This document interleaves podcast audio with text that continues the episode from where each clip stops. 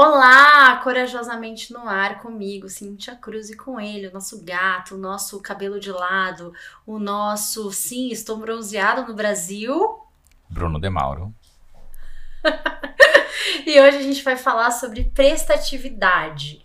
É, o quão é importante a prestatividade para o mundo ser um lugar melhor, mas até que ponto isso pode deixar de ser uma coisa bacana e se tornar algo muito prejudicial. Então, sim, falaremos de autossabotagem hoje aqui. Lembrando que em algum momento do ano passado fizemos um episódio sobre agradar aos outros. E hoje não é sobre agradar aos outros, é sobre ajudar os outros. Então, mas se você se identificou muito com agradar aos outros, eu acho que esse episódio do fazer tudo pelo outro e ajudar o outro vai ressoar em você também. Então fica com a gente, vamos ver de que lado que você tá. Nós fizemos um sobre felicidade também, enquanto eu pesquisava, e isso me fez lembrar bastante sobre. Os dois estarão na descrição aí, o link, caso você queira ouvir, se você ainda não ouviu. Gente, a gente chegou num ponto. Esse era meu sonho, Demaura. Para tudo Brasil, só um minuto antes da gente continuar o episódio. Meu sonho era chegar no momento que eu pare e fale, nossa, fale assim, né? Tipo, nossa, mas será que a gente já fez um, um, episódio sobre isso? Porque a gente já tem tantos episódios que talvez a gente já tenha falado, entendeu? Então, assim, esse era meu sonho, ter, sei lá, vinte e tantos e poucos episódios, não saber nem que se eu já fiz, ter que olhar lá no histórico ou relembrar algum episódio que a gente fez, porque a gente já tem uma história. Um, a gente, dentro dos podcasts do Brasil, somos um podcast consolidadíssimo, né, né, Mauro? A gente não fez nem um ano ainda, assim, você já tá toda citada, assim, eu quero ver depois. Gente, me aguardem no aniversário de um ano. Vai ter um peso como se fosse assim, sabe? Primeira década do podcast, 10 anos aí no mercado. Ai, meu Deus. E ó, se você tá ouvindo a gente, quer apoiar esse projeto, entre em contato com a gente. Eu fico feliz em receber um, uma bandeja de brigadeiro no dia da gravação, creminhos cheirosos, drinks, vinhos legais, entendeu? Ajuda a gente, não te custa nada. Seja prestativo, já que a gente está falando sobre isso. Falando nisso, eu acho que a gente já recebeu a nossa primeira ajuda de podcast, né? Que foi o bolo da Dila. Podemos olhar por esse lado, não? Dia, querido, Dila é muito patrocinadora desse podcast, né? Ela patrocina você, né, Cintia? Não eu, é diferente. Dila, você não me patrocina, tá? Você patrocina o podcast. Vamos lá para prestatividade. Bruno, quando a gente escolheu esse tema, assim, quando você foi fazer suas pesquisas, é, o que, que, te chamou a atenção, para onde você levou tua pesquisa, ou para onde a sua pesquisa te levou? Isso é uma coisa também para a gente dizer para os ouvintes aqui, que quando a gente decide o tema, geralmente a gente vai solto e pesquisa sobre coisas sozinhos, e depois começa a mandar uma coisa para o outro, e é bem bacana de ver como eu tenho um ponto de vista, a Cintia tem outro, e esse pequeno toque às vezes dá uma ajuda de pensar, é mesmo, não tinha pensado por esse outro lado. E nessa pesquisa, eu acho que o que eu mais olhei foi sobre a parte de qual é o efeito que ajudar os outros tem na gente, pelo lado positivo. Eu não tinha pensado a parte de sabotagem disso. Então, estaria aqui também para aprender com Cintia quando ela vai expandir nessa área. Mas o meu foi muito pelo lado bom do sentimento que isso traz, de pesquisas e, e tudo mais que, que vem nessa parte de reforçar a gente como um ser humano, estando aqui para ajudar as pessoas e isso ajuda a gente mesmo. E você acha. E por que, que você acha que a prestatividade faz a gente se sentir melhor? Ou o bem que isso faz? Por quê? Quando eu tava vendo sobre isso e aplicando para mim, eu vejo que é muito uma coisa de você se sentir útil, você faz algo que tem de utilidade para outra pessoa, você dá para alguém algo seja dinheiro, seja seu tempo, seja um conselho, você se faz disponível ali, sabe? É uma coisa preciosa. Você dá aquela atenção plena para a pessoa, você ajuda a pessoa ou você contribui para algo na vida daquela pessoa, sabe? Eu acho que tem um, uma questão empática, assim, que é quando você, em algum momento da sua vida, realmente precisou de ajuda e recebeu ajuda, é, e sabe aquele sentimento de alívio quando você tá precisando muito de alguma coisa, sei lá, tá te faltando tanto para pagar uma conta, ou você precisa de é, uma palavra ou um apoio para alguma coisa, ou você. Se alguém ficar com seu filho naquele dia, você vai conseguir na entrevista de trabalho que você queria, enfim. Quando você tem ajuda nesses momentos, é muito. É uma sensação de alívio, de. Ufa, né? Posso contar com alguém e tal. E eu acho que, ao mesmo tempo que a gente adora ter essa sensação, a gente também quer proporcionar essa sensação para as outras pessoas. Porque a gente já passou por isso. A gente sabe o quão angustiante é não ter com quem contar e como é bom receber ajuda quando precisa, né? É, a questão é, tem muita gente que, de outro, né, olhando com, com outra lente, que ela não se permite esses espaços porque receber ajuda entra num espaço de vulnerabilidade, de abrir suas necessidades, né? Você só recebe ajuda quando você fala, olha, fudeu, me apoia aqui, me ajuda nisso, não vou dar conta, não vou conseguir, né? Então, receber ajuda passa por um lugar de vulnerabilidade que muita gente não se permite estar. E, entende o que eu tô falando? Entendo. E quando você começou a falar sobre isso, me veio um, um exemplo nítido que, que eu lembro às vezes. Quando eu era mais novo, era só eu e minha mãe, a gente não tinha carro. E ela detestava se mostrar vulnerável e pedir carona ou qualquer outra coisa, né? No exemplo que eu vou dar aqui é o de carona. E eu lembro de quantas vezes a gente foi a pé ou pegou o ônibus porque ela não pedia carona e às vezes nem aceitava carona também. Mas era mais no de pedir. E agora que eu tenho carro, eu vejo o quanto eu ofereço carona para todo mundo. Mesmo que a pessoa não precise. Tipo, há ah, 10 minutos, não interessa. Eu passo ali, te pego, te levo no lugar, porque é caminho por onde eu tô indo, ou se a gente tá junto jantando ou almoçando alguma coisa. E como às vezes me vem esse sentimento de tipo, eu gosto de dar carona para as pessoas, porque é importante, sabe? É uma coisa, tipo, 10 minutos na sua viagem não muda nada você levar a pessoa de um lugar para outro. Ainda mais com o Uber cancelando as viagens o tempo inteiro, né? Então, você precisa dar carona para as pessoas. Mas eu, eu vejo nisso uma grande parte da minha vida, agora focando mais na sua pergunta para responder ela, eu não conseguia pedir ajuda. Não conseguia. Porque, como assim eu vou ser vulnerável? Não, eu sou pessoa forte, eu sou pessoa que resolve as coisas, eu não, não preciso de ajuda de ninguém. Como é uma merda, né? como é uma merda você não aceitar esse carinho e esse cuidado, né? Porque não é só porque você precisa. É porque a outra pessoa quer te dar porque ela gosta de você e ela quer cuidar de você. O meu era muito pelo lado da vergonha do que pelo lado do, do cuidado, sabe? Demonstrar fraqueza. É, sim, temos dificuldade de receber amor, né? E temos. acho que olhar para isso, assim, né? Quem tá ouvindo a gente, é Será que isso ressoa em você? Será que você também tem dificuldade de receber amor? Será que você acha que tá atrapalhando se a pessoa mudar o caminho dela por 10 minutos para facilitar a sua vida e te deixar num lugar? É, é, muito louco isso, assim, como observando a vida dos pacientes, a gente vê isso acontecer, né? Assim, porque tem, tem várias dinâmicas psíquicas que acontecem para alguém ter dificuldade de receber amor. Tem gente que não gosta de receber amor, ou sente que não, né? Porque se sente na, na obrigação de pagar aquilo. De. É, ah, tenho que devolver na mesma moeda, vou estar em dívida com alguém. Parece que tem um banco, tem um, um, entre sai de conta bancária, sabe? Tipo, ah, se tirou, vou ter que repor e tal. E amor não é bem assim que acontece. Então tem, tem gente que vai para esse lado, tem gente que não consegue se abrir, né? Abrir as vulnerabilidades e tal, enfim. Então, eu acho que eu tenho, no meu caso, eu tenho uma dinâmica é, que é interessante sobre isso, porque por conta da deficiência visual, eu preciso de ajuda para um monte de coisa. Sempre precisei. E sempre tive que aprender a pedir e contar e confiar nas pessoas e tal, e eu acho que isso foi muito importante. Só que ao mesmo tempo que eu tenho muita facilidade de pedir ajuda em coisas práticas, eu sempre tive muita dificuldade de pedir ajuda é, em coisas mais complexas, assim. Então, é, por muito tempo eu fui aquela pessoa que, ah, é tudo nas minhas costas, ah, é tudo eu tenho que ver. Só que eu também sempre fui a pessoa que não confiava nos outros para ajudar, para apoiar, para, né, ah, não vai fazer direito, não vai fazer do jeito que eu quero, deixa que eu faça, e aí tô lá eu sobrecarregada e tal, enfim. Só que essa é uma dinâmica que eu já não tenho faz um tempo e não quero ter mais, sabe? Prefiro ser a pessoa que não resolve as coisas. Tipo, não vou resolver as coisas. Pergunta para outra pessoa, joga no colo de outra pessoa, não dou conta, sou essa pessoa agora. Ai, vamos organizar, não consigo, não é para mim, não vou dar, não vai dar.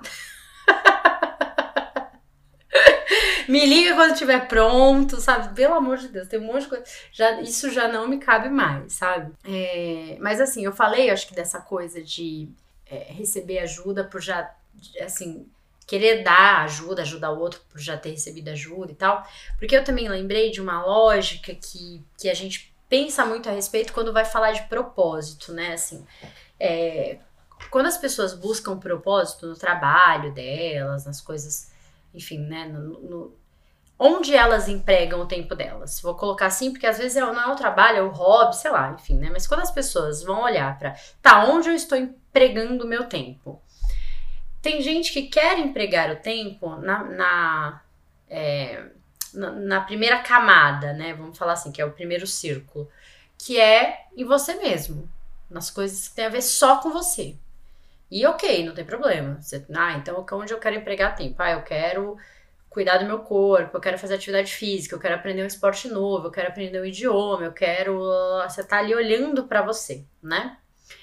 Já tem gente que quer fazer, empregar o tempo dela em alguma coisa que não gera impacto só nela, mas gera impacto na comunidade dela. Assim, quando eu falo comunidade, é na família, nesse entorno mais próximo. Assim. Então é aquela pessoa que, é, sei lá, guarda dinheiro para fazer uma viagem, mas não é sozinha, é levando o pai, a mãe, a avó, o tio, não sei o que, sabe?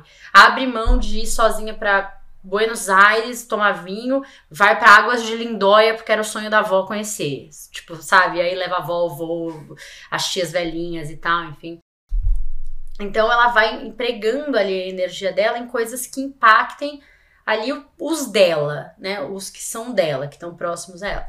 E já tem gente que vai para o terceiro círculo que prefere colocar essa energia tá, em coisas que impactem o mundo de uma maneira geral, os desconhecidos, os estranhos. Então, é a pessoa que está ali empregando energia e tempo na, na sopa ou nas marmitas que ela faz para moradores de rua, ou no trabalho, trabalho voluntário com crianças no final de semana, ensinando inglês, enfim, né? Assim, ela vai expandindo isso. Não tem uma regra, Bruno, para isso, assim, sabe? Ou tem gente que fala, ah, nossa, sabe? E aí a gente esbarra num contexto religioso também, né? Porque as religiões, de uma maneira geral, pregam muito a, a caridade, né? Que é essa coisa de você estar tá olhando pro próximo, pro outro, pro. enfim. É, eu não acho um problema a pessoa só tá olhando para ela, só tá se desenvolvendo, empregando a energia dela nela. Às vezes é um momento, às vezes ela precisa disso sim, sabe? Ela tem que estar tá ali olhando para ela e tal, não é, não tem como ajudar o outro se você não se ajuda. Então, tem que passar por você primeiro. A gente não pode esquecer que que o prestativo, quando ele só tá olhando pro outro e ele não tá olhando para ele, o prestativo é a pessoa que morre no avião, no acidente de avião, sabe? Tipo, o prestativo é o que tá lá pondo máscara em todo mundo e largando a dele para depois, entendeu? Então, não é assim que uma é, prestatividade saudável acontece. Você tem que se olhar, você tem que passar por esse círculo que tá em você, né? A gente falou um pouco desse, sobre isso no, no episódio do dinheiro, porque eu acho que entra no mesmo, no mesmo lugar dessa visão um pouco que é egoísmo nosso não olhar para o outro em primeiro lugar, né? Ou não colocar o outro numa, numa mesma quantidade de importância nossa. E o dinheiro entra nisso, esse do cuidado do outro também entra nisso, de você se dar pelo próximo e o próximo se dá pelo próximo e assim por diante. E no final, você tem um monte de gente cagada se dando pelos outros, criando expectativas que não são reais, porque o que você dá para uma pessoa é diferente do que uma outra pessoa vai dar em troca. Você pode dar dinheiro, outra pessoa pode te dar tempo e para ela o pagamento é o mesmo, num, é só formas diferentes que a pessoa vê e vê como idêntica à sua. Vira uma bagunça, né, quando você não está olhando tanto para você, quando você não está cuidando de você e aí sim cuidando do outro, quando você fica cuidando do outro com tanta importância e se sacrificando nesse meio, né? E, e eu não sei se isso é cultural nosso eu não eu não consegui fazer uma análise ainda, como alguns episódios eu fiz de, de outros países, de, de, de Venice, do sacrifício. Eu vejo similar isso na Irlanda, do ajudar o outro, ajudar o próximo como você puder. Não sei se entra pela parte religiosa. É uma pergunta que não é, tem uma resposta tão simples.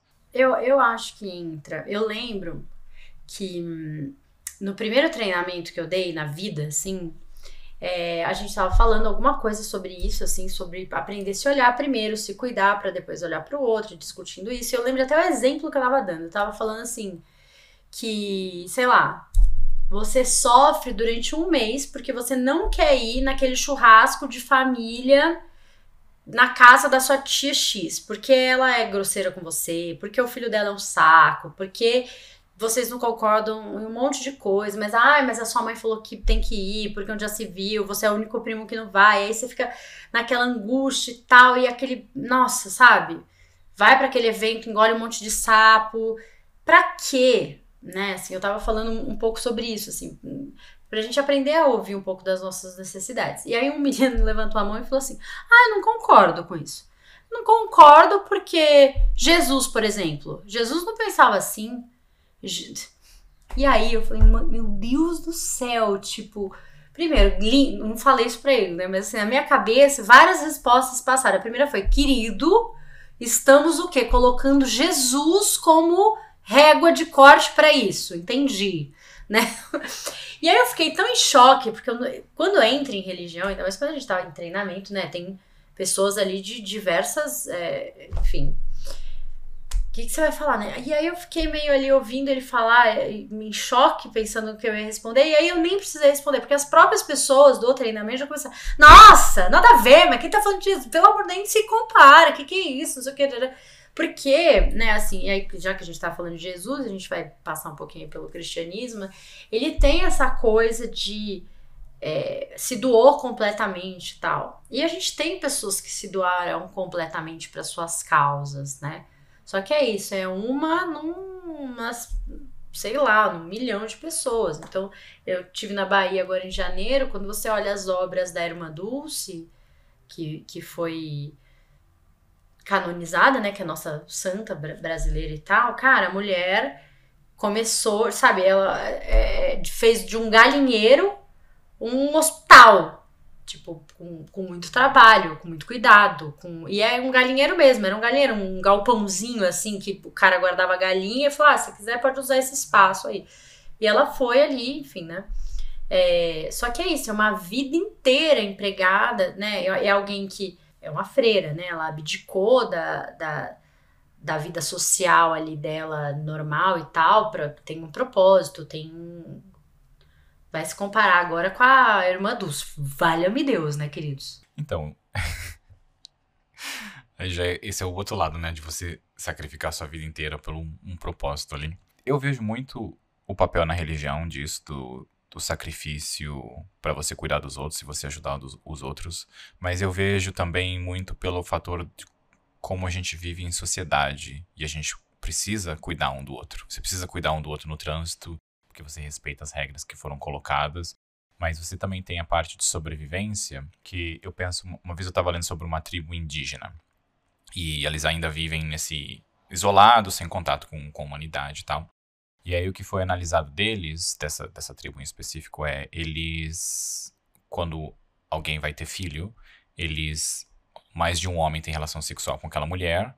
E quando essa criança nasce, não é identificado quem é o pai, porque não é, a questão não é quem é o pai, a questão é que todos os homens cuidam de todas as crianças naquela vila. É, as comunidades tribais têm uma, uma car características parecidas, né? Que as crianças são de todos, assim, todo mundo se responsabiliza pela criança. Isso. E eu vejo isso como a parte do ajudar, porque nós vivemos num grupo e nós precisamos um dos outros. E por causa disso, nós não na parte do sacrifício, mas na parte de cuidado, a gente cuida dos outros e espera que as pessoas cuidem de volta, porque quando a gente ficar velho ou quando a gente se machucar, os amigos vão ver, alguém vai fazer isso ou aquilo e, faz parte dessa ajuda. Quando eu pesquisei sobre o tema, eu vi muito pela parte de você se dar para mais do que só essa, esse centro seu. Quando a gente fala de amizade, de família, já é algo que é algo dado, né? Algo que está ali, seu presente e pesquisei e olhei. Eu acho que um momento de reflexão minha também nessa parte de ajudar pessoas desconhecidas e grupos desconhecidos. E achei algumas informações bacanas, informações sobre o impacto que, que você tem em doação de dinheiro, doação de tempo. E eu vou deixar linkado essas informações na descrição. Mas uma coisa legal que eu achei é que se você faz doação de dinheiro e você faz essa doação de dinheiro para uma empresa grande, tipo a Unicef, você tem um sentimento de felicidade porque você está doando aquele dinheiro, você sabe que aquele dinheiro vai ser usado para causas no mundo todo. Porém, se você faz doação de dinheiro para uma ONG local, você tem um sentimento de satisfação muito maior do que de uma, uma instituição global. Porque você consegue ver que 10 reais tem um impacto muito maior do que 100 reais quando você está numa escala global. Você aplica aquilo para sua própria próprio jeito que o nosso cérebro consegue computar informação, né? A gente não consegue entender números grandes e você consegue ver o quanto é diferente de você doar para uma instituição menor. Aí pela outra parte, que é a doação de tempo, de como isso ainda tem um valor maior do que a doação monetária. Até em outros episódios eu falei de doações que eu faço monetária. Fiz pouca doação de tempo. Na empresa que eu trabalhava anteriormente, tinha projetos lá de você doar tempo do trabalho mesmo. E eu acho que ali eu aprendi mais a doar meu tempo e participar de coisas dentro e fora do, do horário de trabalho. Mas como é a doação de tempo, entra na parte do contato humano. E o do contato humano não tem preço, porque quando você está ali naquele momento cozinhando para alguém, ou limpando a casa para alguém, ou lavando a roupa de alguém, você tem aquela troca daquele sentimento que tá vindo da pessoa, que é diferente de quando você vê uma foto ou de quando você vê um vídeo com alguém fez agradecendo, mas é aquele olhar, aquele gesto que a pessoa te traz café ou a pessoa faz biscoito para você porque você tá ajudando em algo que é importante para aquela pessoa e como é o sentimento de você não tá indo ali por nada em troca, né? Você tá ali por doação de tempo, mas você recebe algo que é praticamente sem preço. Esse, eu acho que, que bom que a gente falou um pouco de religião aqui, assim, porque eu acho que, enfim, né, tem milhões de críticas, a gente pode falar muitas coisas e tal, mas as igrejas, é, pelo menos no Brasil, né, tô falando do nosso contexto aqui, a gente tem uma movimentação absurda em termos de, de, de projetos sociais e tal, relacionado a religiões, né, então acho que eu posso falar um pouco dos lugares que eu passei, assim, e, e né, minha família quase toda é espírita e tal, então assim, os centros espíritas, eles têm sempre um movimento, como caridade é um, tá dentro ali do, dos preceitos, né, da doutrina e tal, então sempre vai ter creche, arrecadação de comida, sopa, é, distribuição de sopa, tem, sei lá, os Anjos da Noite, não sei se é ainda assim que chama aqui em São Paulo, que acho que é ligado a, enfim, me perdoe se estiver falando uma besteira, que me veio esse nome agora na cabeça, mas enfim, que há muitos anos, assim, décadas que faz esse trabalho de, de levar sopa é, e comida, enfim, refeições para moradores de rua, tal. É, então, assim, idosos, trabalho com idosos, enfim, é, tem muito isso, né? A Igreja Católica tem as pastorais, que são várias, pastoral da criança, pastoral carcerária, movendo assim, né, com, com focos específicos e tal. Então, quem tem uma religião, assim, frequenta algum lugar e tal, ou alguma doutrina, enfim, acaba se envolvendo com alguma coisa porque tá muito nesse olhar da comunidade e tal. Mas tem as pessoas que são ali, que não estão ligadas a nada e que fazem um trabalho bacana, incrível e tal. Um dos trabalhos que eu gosto muito, que sempre que eu posso eu acompanho e tal, é o trabalho que o Vini Braga, que é um amigo meu, faz principalmente voltado para crianças. Tem um espaço aqui na Zona Norte, que é um espaço que serve para a criança tá aprendendo alguma coisa ao invés de estar tá passando a tarde toda na rua, né? Então é aquela o perfil ali das crianças que ele ajuda são crianças que é, os pais trabalham é, e que, enfim, não conseguem dar esse suporte para essa criança durante o dia, então ao invés de ele estar tá na rua, sei lá, enfim, né? Se expondo à violência e correndo riscos, ele tem essa casa com espaços de, de criatividade, de pintura, de. É, com, com computador, enfim, que ele dá ali um atendimento. Eu vou deixar é, o nome, todas as informações também aqui pra gente, né? Quem quiser. O Vini é maravilhoso, é um menino super novo, assim, começou esse trabalho com. Acho que ele era menor de idade ainda, já dava é, aula em colégio falando sobre pertencimento e coisas assim. Hoje eu acho que ele deve estar com uns 24, 25 anos. Então, assim, é um curumim mesmo. E a vida dele é focada nesse trabalho e tal. É muito, muito legal. Assim. Então, Vini, beijo, te adoro, maravilhoso. E quem quiser saber mais, a gente vai deixar aqui o contato. É, e comigo mesmo, quando eu tinha uns 14 anos, eu fiz um curso de desenvolvimento de páginas para internet. E era um curso numa um local espírita e eles tinham esses cursos de fim de semana e durante a semana, na, na noite e tal. Um curso de seis meses que me ajudou imensamente a descobrir uma coisa que eu gostava e me fez chegar onde eu cheguei hoje na minha carreira, na minha vida pessoal, por causa desse curso de seis meses Olha gratuito isso, de uma igreja. Um, um fruto da. E de como é. Como é foda isso, né? De você ver que era ali. Eu não pagava nada pra, pra ir. Acho tinha doação de alimento, alguma coisa assim. Acho que o professor recebia. Não sei se era voluntário ou não.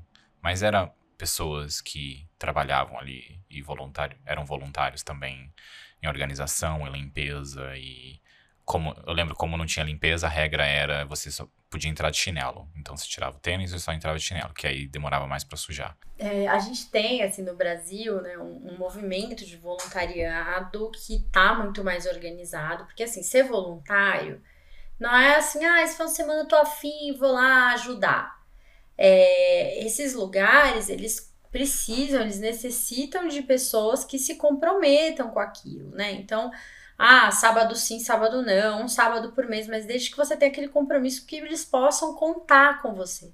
Porque pensa que você vai lá só quando você tá afim, mas a, a, a sopa, a aula de computação, acontece toda semana. Tem pessoa que tá indo ali e, e tá aprendendo coisas a partir desses voluntários, né? Então também é, tem. Eu lembro que no primeiro ano da faculdade a gente fez um curso sobre voluntariado, assim, um curso livre, né, na, na faculdade e tal, até porque é muito normal na faculdade de psicologia a gente, enfim, se envolver em projetos sociais, em, causas desse tipo, né, enfim. Então vamos lá, gente. O que que acontece, né? Assim, a prestatividade, ela é uma coisa que se a gente for colocar, é, sabe, a escala que vai, sei lá, de, zero, de 10 a 0, de 0 a menos 10, assim, né?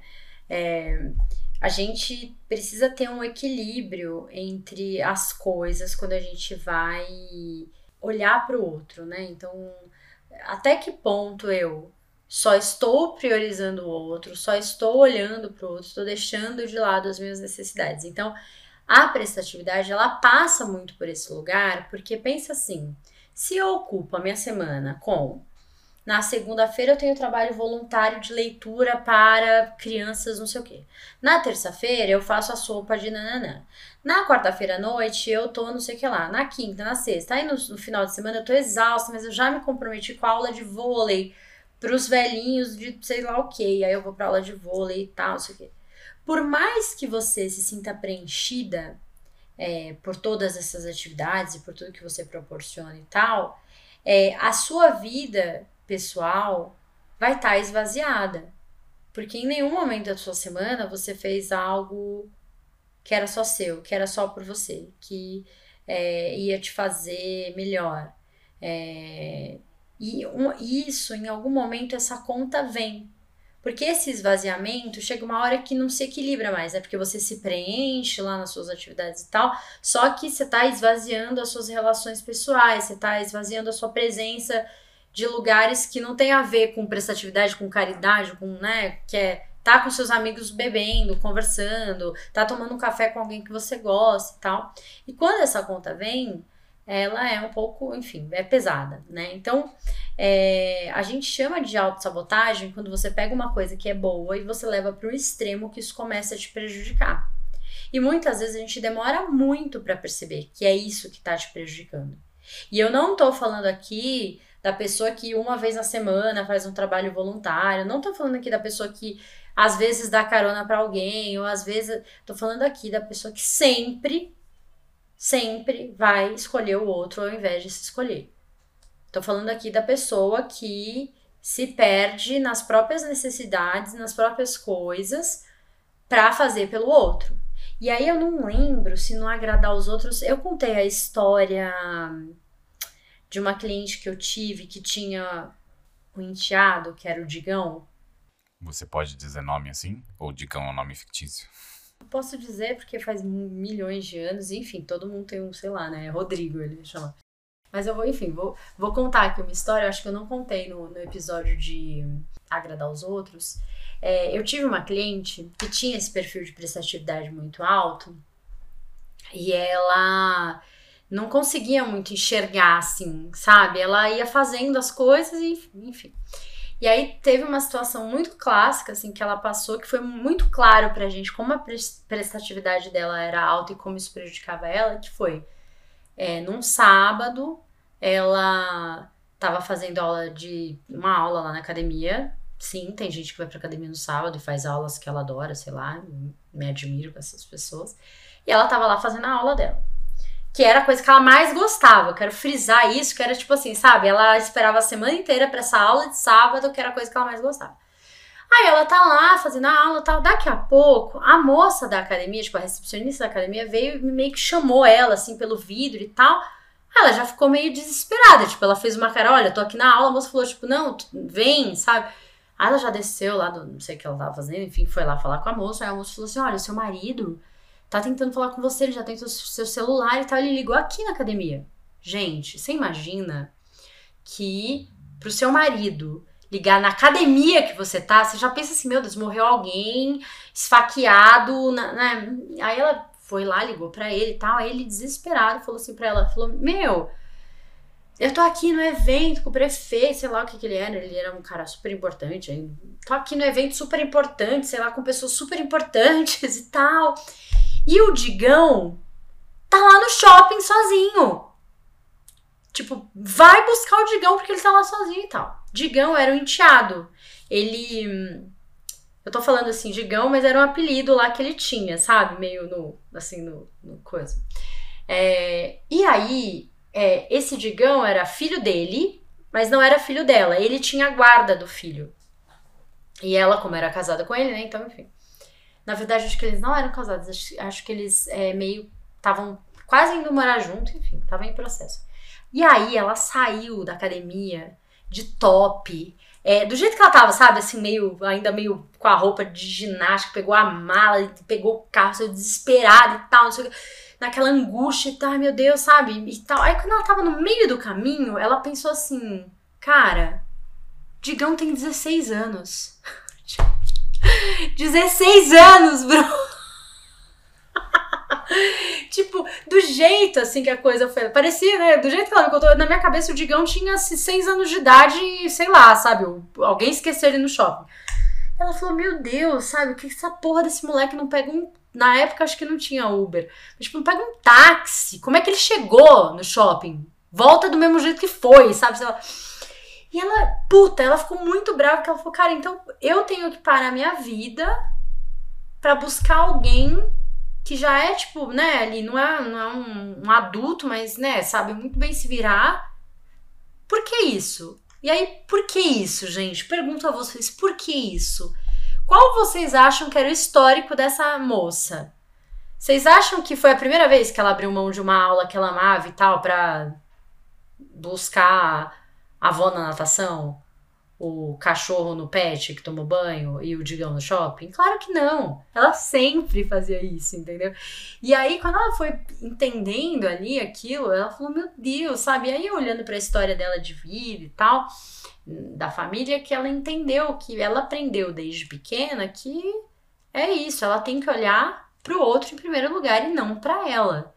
E muita gente aprendeu assim. Então, quando a gente fala, a gente chama é, prestatividade né, de autossabotagem, a gente está dizendo que é a pessoa tem uma, desde sempre, né, uma tentativa indireta de conseguir aceitação, afeição por meio da ajuda, do agrado, do resgate ou do elogio dos outros. Então, ela aprendeu de alguma maneira que ela é mais amada quando ela né, faz esses, esses movimentos. E ela perde as próprias necessidades de vista e vai se tornar ressentida como resultado. Porque nesse caso de, dessa minha cliente, ela percebeu ali. Mas tem gente que é prestativa e que vai percebendo, sabe? Que tipo, é, eu largo tudo de madrugada para ir buscar amiga bêbada embalada, sei lá onde. Quando eu preciso que alguém, sei lá, me traga uma sopa porque eu tô doente, ninguém faz isso. E por mais que o prestativo fale que não, ele faz uma conta mental de que ele abre mão das coisas, faz pelos outros, ele não recebe da mesma maneira quando ele precisa, e isso dói muito nele. Porque ele vai ter muita dificuldade de pedir, porque ele tá acostumado a ajudar e não ser ajudado. E aí, quando ele pede, ele não tem do jeito que ele faria, porque ninguém atinge a prestatividade de uma pessoa que tem uma, um, processo desse, né? Então é muito difícil ele realmente receber do jeito que ele faria. E aí ele se ressente demais, né? Então, enfim. E aí eu gosto de falar um pouco. E nisso entra também a expectativa, né? Porque você tem a expectativa que a pessoa ofereça sem que você peça. O que cada pessoa é de um jeito. E tem pessoas que vão oferecer, mas a maioria não, porque elas não sabem que você está precisando de ajuda. E a outra como eu mencionei, de que ela talvez te pague ou já te pagou de uma forma diferente, que para você não é a mesma coisa, não tem o mesmo, não tem o mesmo significado da, da forma como você deu, né? De você dar carona pra pessoa, levar ela até, não sei o que lá, duas horas dirigindo. E aí depois ela fez um jantar para você, e na cabeça dela aquilo foi um pagamento, não foi só como algo, como amizade, sabe? É, é difícil essa conta, é difícil quando. Mesmo para quem não é tão prestativo assim, né? É difícil quando quando você não tá se sentindo cuidado pela outra pessoa, porque a sua expectativa só que tá no lugar errado, né? E, e assim, a gente precisa entender de onde nasce isso, né? Porque eu falei que a gente olhou lá na infância dela para entender, porque a gente aprende isso em casa, de berço, com os nossos pais, com as pessoas que a gente convive. E o, os processos de autossabotagem, eles são comportamentos, né, padrões que a gente segue, porque é, de alguma maneira a gente usou isso na infância para sobreviver a alguma coisa. E eu falo sobreviver no sentido, às vezes não é sobreviver, né, assim, pode ser no sentido emocional mesmo. Para passar por uma situação, você cria esse, esse padrão de comportamento que deu certo. Então, quando você era é, vou ler aqui, né? É, e depois eu dou a referência, tá, gente? Isso aqui eu tirei de um livro. É, o prestativo, ele tenta ganhar atenção, aceitação ao ajudar os outros. Vai ser uma tentativa indireta de satisfazer as necessidades emocionais dessa pessoa. Vai, ele é alimentado por duas suposições originais que são aprendidas lá na infância, que é devo colocar as necessidades dos outros à frente das minhas e devo dar amor e afeição para poder receber em troca. Preciso conquistar esses sentimentos e eu não sou digno disso. É engraçado que assim, o prestativo, ele não se sente digno de, de receber as coisas. Então, é isso, ele larga a aula lá que ele ama para buscar a pessoa no shopping. Mas se fosse com ele, se ele tivesse lá no shopping com um compromisso e tal, não sei o que, e alguém falasse, não, então eu vou, eu paro, eu saio aqui da minha aula e vou te buscar. Ai, não, pelo, não, imagina, não precisa. Não sou digno. E, eu acho que quero falar, refrisar isso, assim. O prestativo não se sente digno de receber cuidado. Ele, quando alguém fala para ele, ah, eu vou deixar de priorizar uma coisa para priorizar você, ele entra em choque porque ele não sente que ele é digno. E é muito pesado, muito forte a gente perceber que a gente não consegue receber amor porque a gente não se acha digno daquilo, daquele cuidado. Reflitam aí sobre isso. Deixa eu falar mais algumas coisas aqui. Quais são os pensamentos assim mais frequentes desse prestativo? O que, que passa na cabeça dele? Trouxe algumas coisas aqui, né? Para ser uma boa pessoa, devo colocar as necessidades dos outros à frente das minhas. Fico incomodado quando as pessoas não reparam ou não ligam para o que eu fiz por elas. São muito egoístas e ingratas. Dou muito e não penso bastante em mim. Posso fazer qualquer pessoa gostar de mim, por que, que ele pensa isso? Porque ele sabe que ele, como ele agradar, né, e tal. Se eu não salvar as pessoas, quem que vai salvar? Esses é são os pensamentos, assim, né, assim, mais padrões desse perfil.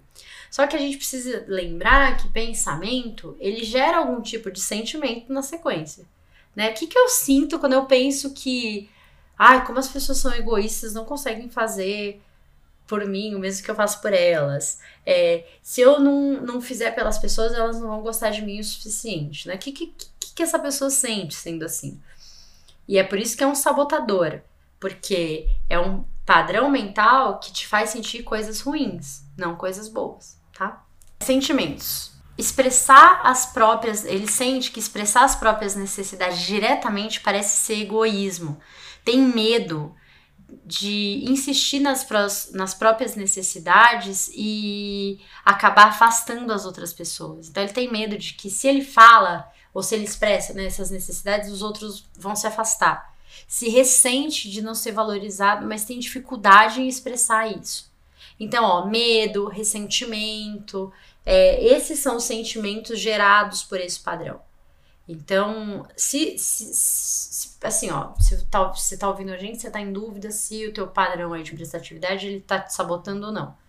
Para pra pensar no sentimento que isso gera a longo prazo. O que, que você sente exatamente, né? Você sente que o que você está fazendo pelo outro, nossa, você não consegue nem lembrar direito o que você fez, porque é tão automático, aquilo vai acontecendo, não é algo que você fica ruminando, ou é algo que você fica ruminando, é algo que você fala, nossa, mas fulana, chamei todos os anos eu chamo para aniversário do meu filho. Nunca me convidou nem para um café, sabe?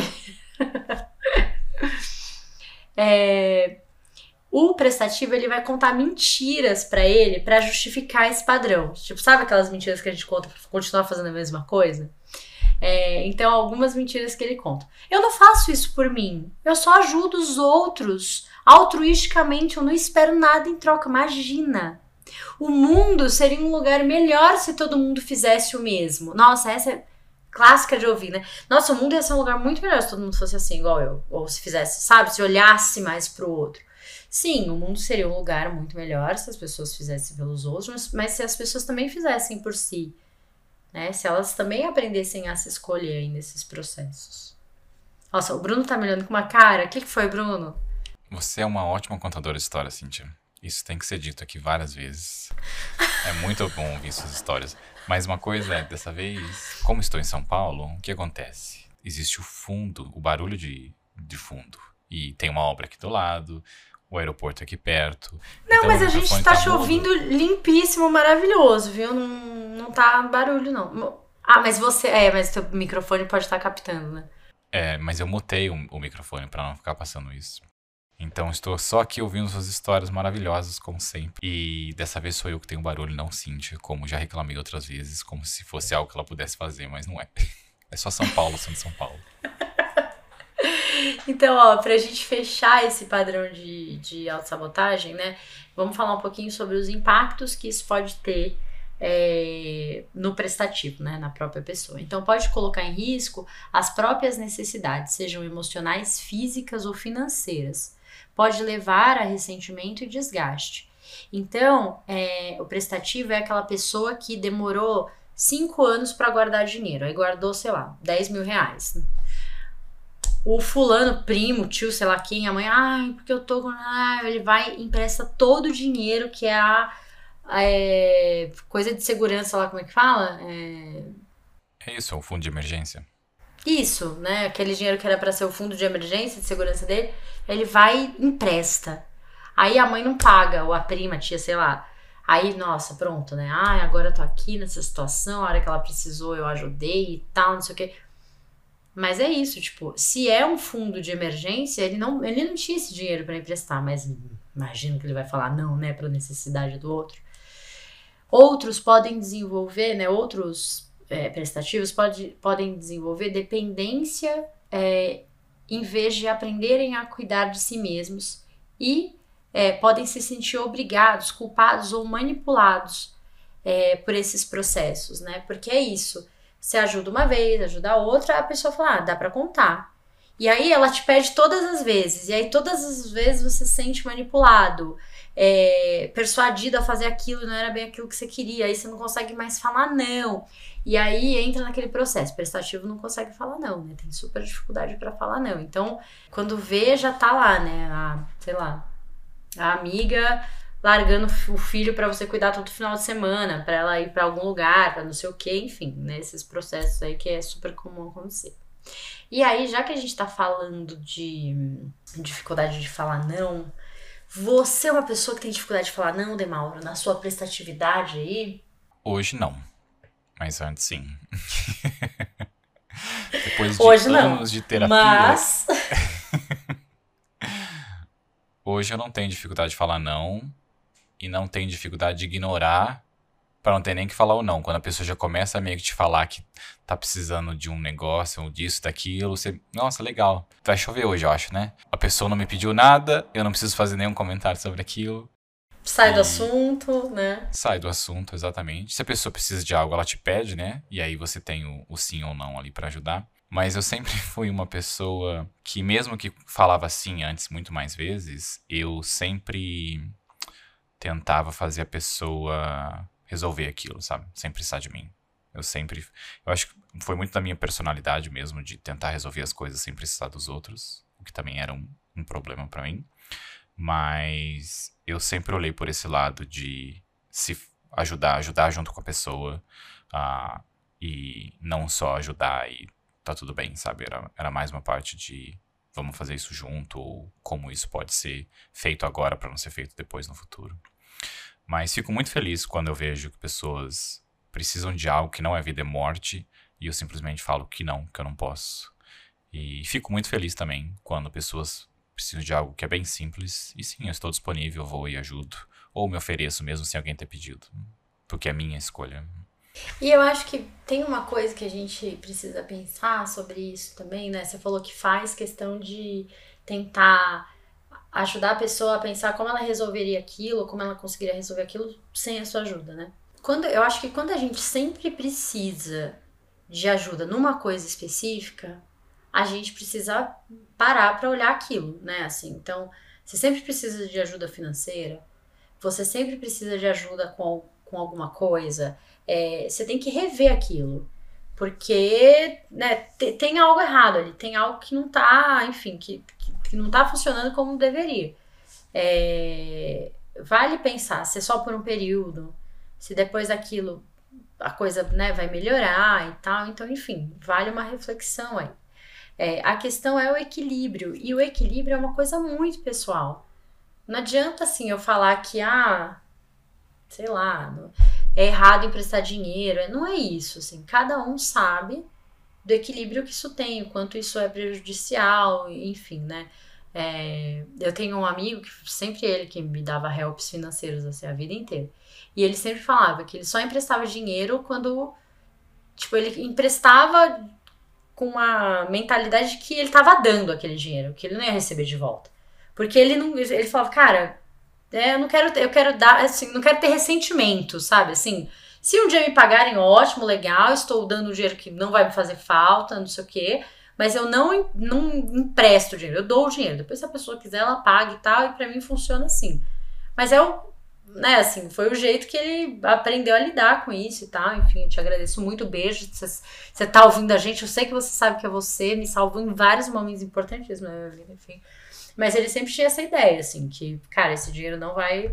Não, não vou tirar da minha reserva de segurança, sabe? Não vou tirar da, de uma coisa importante tal, enfim, né?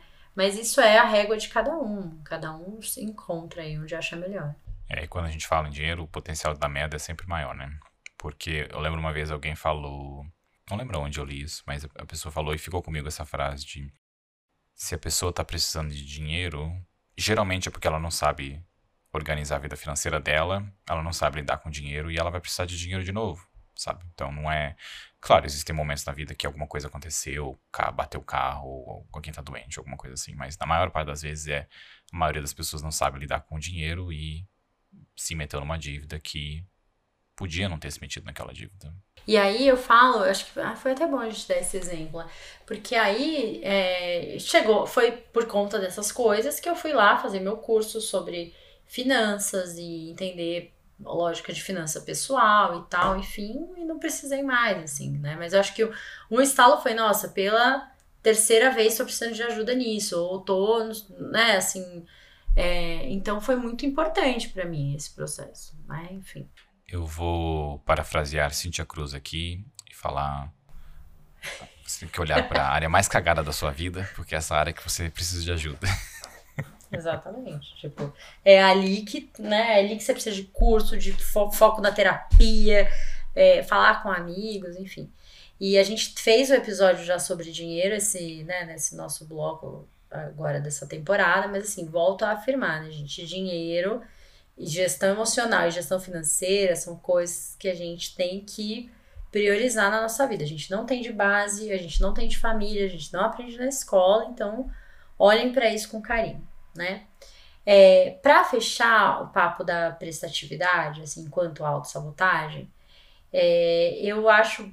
É sempre um desafio para um prestativo aprender a falar não e a dosar isso melhor e achar um equilíbrio e tal, né?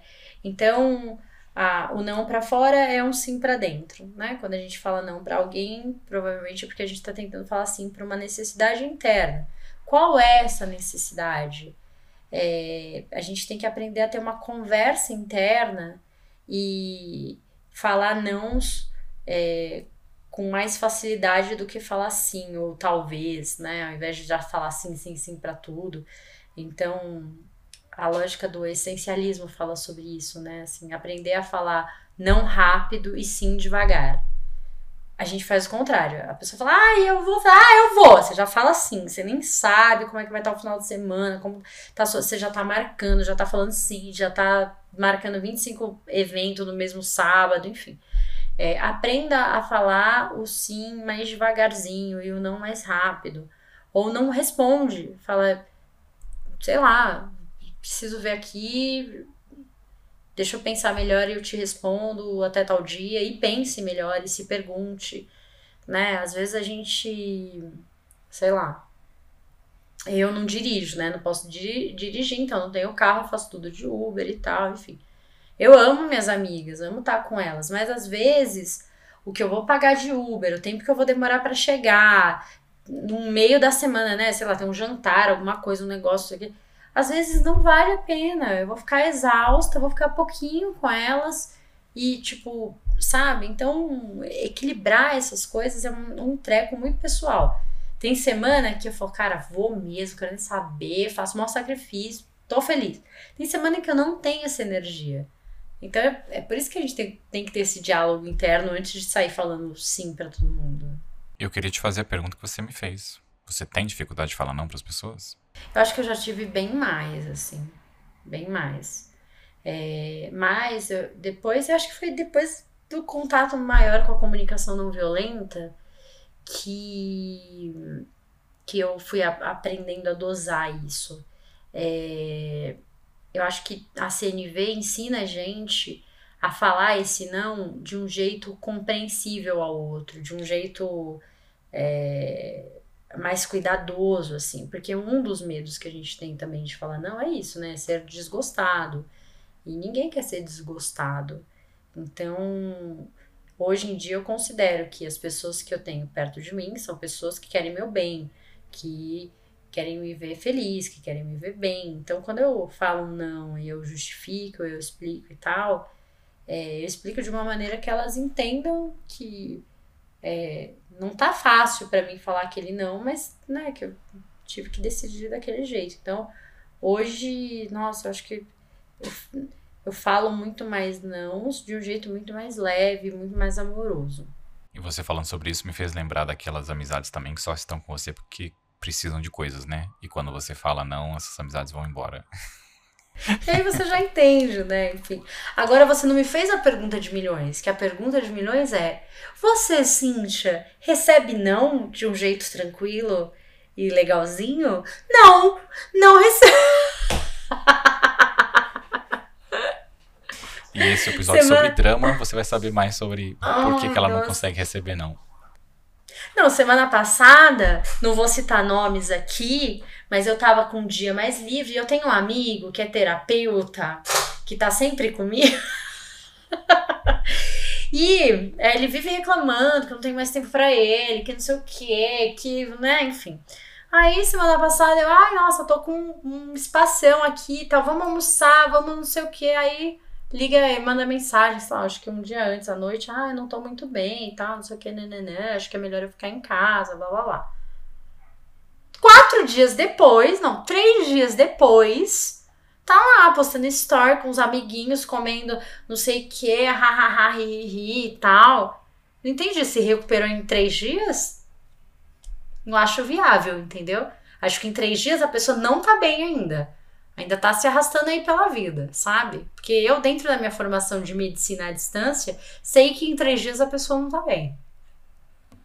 A pessoa só não queria te ver mesmo, Cintia, né? Vamos é, não, eu isso. senti, sabe? Foi uma vozinha meio fingindo doença, sabe? Ai, que eu não tô muito legal, acho melhor eu ficar um pouquinho na minha, na minha casa, lá, lá, lá, lá, lá, lá. Mas eu sei que era tudo da boca para fora. Então, assim, não, não recebo não bem. E fica a dica aí para quem se diz meu amigo. E você já pediu ajuda ao seu terapeuta sobre esse sobre incidente? Não, claro que não, porque isso não é um problema. Aham. é isso. Tá aqui o cabelinho, vocês não estão me vendo, mas eu tô bem apertando meus cachinhos, fingindo que não é comigo e fumando meu cigarro imaginário aqui, ó, bem distraída. Não, mas tô agora falando sério. Eu, eu acho que eu também aprendi a ouvir melhor os nãos de uns, de uns anos pra cá, assim. Porque eu sempre fui a pessoa, por conta do meu drama, né? Vocês sabem, já que sou dramático. Mas eu sempre fui, insiste, não sei o quê, liga até o último segundo, sabe? Assim, você não vai mesmo, nossa, acredito, só vai faltar você, tá, tá, tá. Hoje em dia eu já, assim, eu acho que eu respeito mais isso, porque eu também aprendi. Eu acho que antes, como eu não conseguia respeitar isso em mim, tinha dificuldade para respeitar isso nas outras pessoas, né? Assim, tô brincando aqui com a história do, do meu amigo, que eu não posso citar o nome, né? Que tava doente. É, mas entenda, assim, tem dia que a gente. Por mais que não é porque a pessoa te ama menos, te gosta menos, é que ela, sei lá, não tá bem, que fica quietinho, que é, sabe? Acontece, né? Não é menos amor. Isso é algo novo para mim também, nesse tipo de não, que é, na minha cabeça eu tinha muito, se eu marquei com alguém, eu vou, mesmo que eu esteja mal, sabe? Nossa, faz pouco tempo que eu aprendi. Também, né? É verdade. É, faz pouco tempo que eu aprendi de, não, você marcou e às vezes você não tá bem, você precisa só não ir e você só avisa a pessoa, sabe? Só não tá bem e tá tudo bem. Tinha. É, a gente fazia. Eu tinha um grupo de amigos na faculdade que depois que a gente se formou e tal, por um bom tempo a gente se encontrava, mesmo que poucas vezes no ano, mas a gente sempre fazia um amigo secreto no final do ano, com um livro, com. enfim. E aí teve um ano que um deles era, era assim, sabe, semana antes do Natal, São Paulo, aquele caos, chovendo, um trânsito. Ele trabalhava em Alphaville, eu acho, a gente tava na Paulista. E eu lembro que ele mandou um áudio a gente lá esperando ele, ele super atrasado, ele. Quem marca um amigo secreto na semana do Natal? Que inferno! Eu odeio vocês! Não sei o que, tipo assim, nossa, muito bravo. Aí ele chegou assim, nossa, endemoniado, assim, puto, sabe? Tá, ele sentou, não sei o que, tomou um drink, passou um pouco, ele, ai, nossa, gente, depois é, eu reclamo, mas aqui, eu tô aqui, ó, feliz curtindo, né? então tem isso também, né? Às vezes a gente fala, ai, nossa, tá tão difícil, mas aí você chega no rolê, tão legal, tão divertido, enfim, né? Vamos para as nossas dicas finais? Vamos. Tenho bastante dica de hoje. Hum, eu não tenho muitas dicas, gente. A gente, eu e Bruno, a gente tem um equilíbrio aqui nas dicas, né? Então, assim, minha, minha dica de livro é o livro é, que eu já falei aqui sobre autossabotagem, que é de onde eu tirei né, essa descrição aqui do prestativo, que é o Inteligência Positiva do Chamini. Bruno já colocou outras vezes nas, na descrição, mas a gente vai colocar aqui. É, filme, cara, eu acho que o Flanders dos Simpsons é o maior exemplo de prestativo que se dá mal na vida, assim. Então, você pode assistir qualquer episódio que ele apareça, você vai ver que é tipo isso, né? Ai, posso dar, fazer o um churrasco no, no, seu gramado ao invés de no meu? E pronto, tacar fogo na casa do cara. É isso que acontece. Então, é só um, sabe, assim, um lembrete para você equilibrar a sua prestatividade. Minha dica de livro, que eu já dei aqui no outro episódio, é um livro que só tem em inglês, infelizmente, mas só tem 30 páginas, então vai te adicionar na lista de leitura rápida, que é It's Not About You, é um livro sobre um cara descrevendo sobre a vida dele, problemas de saúde que ele teve, problemas com o avô e como ele fala de o quão é importante para ele essa parte de troca que não é só sobre ele, é sobre sobre todo mundo em volta dele, né? Não para salvar o mundo, mas salvar o mundo o dele. Dica de série tem o Afterlife da Netflix, que não sei se Cintia assistiu essa série, mas não, Ju Cruz, uma pessoa maravilhosa, irmã de Cintia Cruz, Maravilhosa. Já assistiu. E é série muito foda. São três temporadas, as três estão na Netflix. Acho que são seis episódios por temporada só. Ah, é e... curtinho. É, curtinho. E acredito que acabou já. Não, não acho que vai ter uma outra temporada. Ah, acho que são só essas três. Parece ter bem sido fechadinho ali. E dica de filmes sobre ajudar os outros ou falar não, ou tudo junto. Melhor Impossível, com Jack Nixon. É assim que fala o nome dele? Espero que seja. E um filme chama A Lista de Schindler, que Cynthia já recomendou aqui, então estou roubando aqui e lembrando desse filme, que é muito foda também. Nossa, mas esse cara levou a prestatividade para um nível, assim, né? Coisa impressionante, assim, né? Uhum. Correndo risco e tal, enfim, salvou vidas aí, né? É, esse é o, o que aquele aluno que falou sobre Jesus, esse é uma das raridades que podem ser comparadas assim, que alguém diz, se dá a própria vida. Não né? vai, é, não vai se, se comparar ao Schindler, né? Pelo amor de Deus, queridos. Vamos voltar para nossa realidade, nosso dia a dia aqui, né? É. Tem um outro que chama Suprema, que é a história da Ruth Ginsburg. Ela era da Suprema Corte dos Estados Unidos e é sobre a luta dos direitos das mulheres e direito dos homens também. Num filme que saiu há pouco tempo, acho que foi ano passado que saiu esse filme, chama Suprema. E um outro filme que eu já indiquei aqui, e a maioria das pessoas não gostam, mas vou indicar de novo, que é Fences, ou Um Limite Entre Nós, o nome no Brasil. Um Limite Entre Nós. É um filme só de diálogo, não tem nenhuma explosão. É um filme bom. E, e é isso. Essas são todas as dicas. Nossa, tem uma dica de documentário, já que a gente falou de voluntariado no Brasil e tal. O Tarso Araújo, meu amigo maravilhoso, jornalista, lindo, beijo para você, estiver ouvindo a gente. Não deve estar, tá, porque ele é extremamente, enfim, sei lá, cada hora tá num projeto miraculoso e, e louco e longo. É, ele, tem um, ele fez a pesquisa e tal de, de um documentário sobre a Milu Vilela, que é uma paulista, enfim, tem uma história aí da aristocracia brasileira, mas que dedicou a vida a projetos de educação e voluntariado com foco em educação, enfim. Mulher causou, assim, em termos de do que a gente entende hoje por voluntariado com esse olhar para educação. É muito legal, assim, a história dela e com, com, foco em arte, cultura, né, e tudo que ela, que ela fez. É, eu acho que o, do, o doc chama Milu, e eu acho que tem, é Milu, M-I-L-U, deve ter no YouTube já, Milu Vilela, é, fica aí a dica, um trabalho maravilhoso. E é isso. Queria dizer de novo, Cintia, é um prazer gravar esse negócio com você, ver você, ouvir o que você tem para dizer e fingir que não tem nada de errado com você também, né? Mexendo nos cachinhos. Gente, adoro é, essa miopia emocional do, do, Bruno, né? Assim, que não vê os meus defeitos, que são muitos, inclusive, né? Deixei muito claro aqui nesse episódio. Ó, sempre bom trocar figurinho com você também. E tá conversando com alguém de coração aberto, né, gente? Que está aberto aqui a mudar de ideia, pensar coisas novas. Espero que o episódio tenha feito isso com vocês aí também é, deixando claro que a gente pode ser prestativo, pode cuidar do outro, o mundo fica melhor quando a gente cuida do outro, mas o mundo também fica muito melhor e muito lindão quando a gente cuida da gente primeiro. É isso. Beijo para vocês e não sejam as pessoas que morrem no acidente de avião, pelo amor de Deus, cuidem de vocês primeiro. Um beijo. Tchau, tchau.